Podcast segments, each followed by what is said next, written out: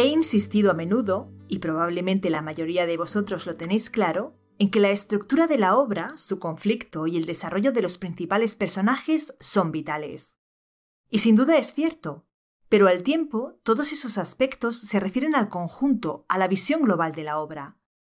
Para escribir una buena novela es también necesario descender a lo que sucede, por decirlo así, página a página. Y página a página suceden las escenas. Bienvenido un día más a Madera de Escritor. Yo soy Natalia Martínez y soy asesora literaria en sinjania.com. Si te gustan estos episodios, y confío en que así sea, te invito a conocer nuestro blog. También puedes unirte a nuestra comunidad de escritores. Todas las semanas te enviaremos un correo con un interesante artículo para enseñarte algunas técnicas de creación literaria y para invitarte a reflexionar sobre tu proceso creativo. Pero hoy aquí voy a hablarte de las escenas. Tu lector solo va a tener una visión global de la historia al concluirla. Entonces podrá valorar el equilibrio entre las partes, el desarrollo de los personajes, la fuerza del conflicto o el sentido del final. Pero mientras lee, lo que le hace avanzar por la historia es precisamente la solvencia y el atractivo con los que la acción se desarrolla en escenas. A este respecto es importante hacer dos aclaraciones. La primera es que una novela no se compone únicamente de escenas. Es un error construirla como una concatenación de escenas que conducen desde el inicio hasta el final. La segunda es que la calidad y pertinencia de las escenas es importante, pero no es el único factor que espolea al lector a seguir leyendo. El uso del lenguaje, la ironía o la exposición de ideas también son vitales y no conviene descuidarlos. Una novela es mucho más que su argumento o sus personajes. Por ello Nabokov exhortaba, apreciad los detalles, los divinos detalles. Pero si haces un buen trabajo a nivel de escena, sin duda te asegurarás de que tu lector no abandone la historia. Veamos algunos aspectos que debes cuidar para asegurarte de escribir escenas interesantes. Para que la trama avance es necesario que en las escenas suceda algo. Sin duda, una escena es la forma más apropiada de presentar una acción, siempre que ésta sea relevante. No escribas una escena para contar que tu personaje va a por el pan, a no ser que en el trayecto le suceda algo significativo para la trama, que se encuentre con alguien, que sufra un accidente o que se enamore del panadero. Muchas novelas fracasan porque están repletas de escenas con acciones irrelevantes. Si se prescindiera de ellas, la trama no se vería alterada en absoluto. Esas son las escenas que debes localizar y eliminar en el momento de la revisión. Pero no es menos cierto que también puede haber escenas de introspección en las que el personaje reflexiona sobre lo acontecido o lo por acontecer. Los escritores de literatura comercial prefieren no incluir ese tipo de escenas o hacerlo solo como pequeños interludios para crear contraste. Pero lo cierto es que algunas de las mejores páginas de la literatura universal se corresponden con este tipo de escenas de introspección. En Retrato de una dama, Henry James incluyó una escena en la que Isabel Archer reflexiona a lo largo de una noche de vigilia sobre la decisión que debe tomar en un asunto importante. En el prefacio a su novela, el célebre autor defiende así su decisión de incluir esta larga escena en la que no hay acción exterior, pero hay un importante movimiento interior. Reducida a su esencia, no es sino una vigilia dedicada a la búsqueda y a la crítica, pero impulsa la acción mucho más lejos de lo que se habría conseguido con 20 incidentes. Fue ideada para tener toda la vivacidad de un incidente con toda la economía de una imagen es solo una representación de cómo estando inmóvil ve, y un intento de conseguir que la mera lucidez mental de su acto sea tan interesante como la sorpresa de que aparezca una caravana o la identificación de un pirata. En una escena debe haber conflicto. El conflicto es el motor de la trama. No es exagerado decir que si no hay conflicto, no hay historia. Por eso es importante que el conflicto tenga la entidad suficiente como para poner la acción en marcha y sostenerla hasta el final, poniendo una y otra vez ante el protagonista obstáculos y problemas. En tus escenas, por tanto, debes asegurarte de que el conflicto se manifiesta de alguna manera, obligando a tu personaje a actuar o a reflexionar sobre los acontecimientos. Por eso es importante examinar bien durante la fase de trabajo previo cuál es el conflicto de tu novela para encontrar todas las formas externas e internas en que ese conflicto podría manifestarse y elegir las mejores.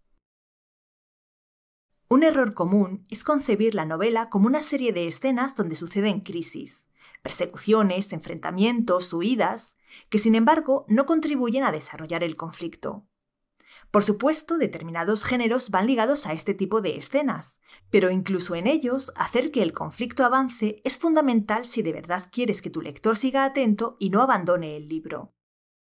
Si tu personaje es perseguido en una escena tras otra, pero no avanza en su resolución de enfrentarse a su perseguidor, o averiguar por qué le persiguen, o pensar un plan de huida definitivo, por trepidantes que sean esas escenas, acabarán por cansar al lector. Por otra parte, no todas las novelas se prestan a este tipo de escenas. Como te mencioné antes, Isabel Archer solo se mueve para avivar el fuego durante su noche de reflexión. Y sin embargo, esa escena pone de manifiesto el conflicto de una manera prístina. Las escenas deben tener complejidad. Una novela es un artefacto complejo.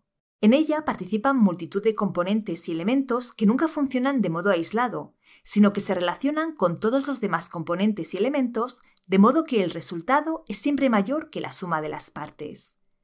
La complejidad es, por tanto, una cualidad que recorre la obra entera, y cuanto mejor autor seas, más capas de complejidad serás capaz de añadir. Por supuesto, esa complejidad se manifiesta también en las escenas. No te quedes en lo superficial. Haz que el narrador exprese lo que sucede en el interior de tus personajes para representar su subjetividad, usando, por ejemplo, con habilidad el cambio de punto de vista, no solo para el protagonista, sino también para el resto de los personajes. Así te asegurarás de generar la empatía del lector hacia ellos.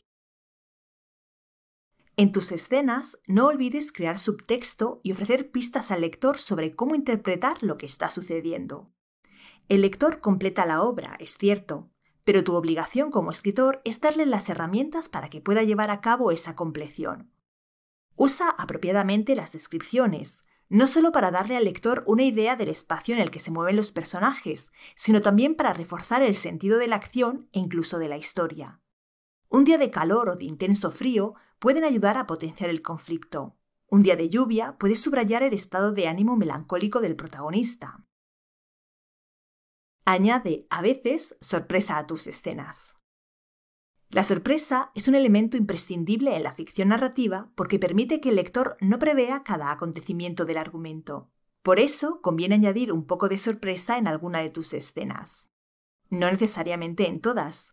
Ya hemos dedicado un vídeo a repasar los inconvenientes del abuso de la sorpresa en la trama. Localízalo si te interesa. La inclusión de un hecho inesperado es un excelente recurso para conducir la acción por nuevos derroteros, actuando así como un punto de giro.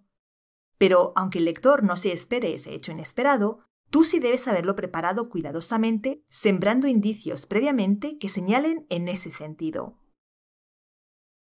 El lector tiene que haber recibido señales que, subrepticiamente, apunten hacia lo inesperado por llegar pero no tantas que le permitan adivinar lo que va a suceder, minando así el efecto sorpresivo. Como imaginarás, para lograr incluir algo inesperado que el lector no aguarde, pero que resulte convincente y bien hilado cuando sucede, hay que trabajar con mucha atención e intención la dosificación de la información. En una escena debe haber cambio. Esta es quizá la clave para escribir escenas interesantes, el cambio.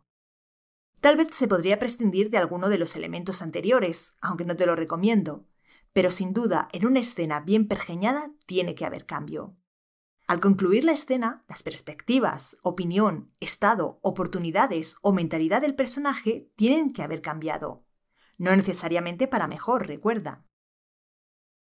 Tras cada escena, el personaje tiene que saber algo que antes no sabía, pensar algo que antes no pensaba, poder hacer algo que antes no podía, o bien no poder hacer algo que antes sí podía. Tiene que haber conocido a alguien o haber perdido un aliado. Ha de tener una certeza o estar más confuso. Tiene que haber tomado una decisión, ya sea la de afrontar o rehuir un aspecto del conflicto. Las posibilidades son inmensas, pero es imprescindible que se dé un cambio. Es a base de estos pequeños cambios que suceden escena a escena como la historia avanza y trama y personaje completan sus arcos argumentales y dramáticos. Recuerda que los recursos de la ficción son diversos y están conectados entre sí. No basta con manejar muy bien uno solo de ellos para escribir una buena obra, pero es indiscutible que si escribes buenas escenas tendrás muchas opciones de escribir una novela en la que los lectores estén gustosos de adentrarse. Si necesitas ayuda para escribir tu novela o simplemente quieres aprender más sobre estos recursos de la ficción y las diferentes formas de engranarlos entre sí, ya sabes que puedes unirte hoy mismo a mi curso de novela. Un curso con un completísimo temario que te describirá todos los secretos de la narrativa y con hojas de trabajo que te facilitarán el pensar bien tu historia, su trama y sus personajes. Esto ha sido todo por hoy. Muchas gracias por llegar hasta aquí. Me ha gustado tener tu compañía.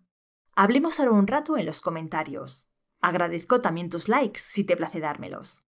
Y te invito, como siempre, a pasarte por sinjania.com y suscribirte a nuestra newsletter.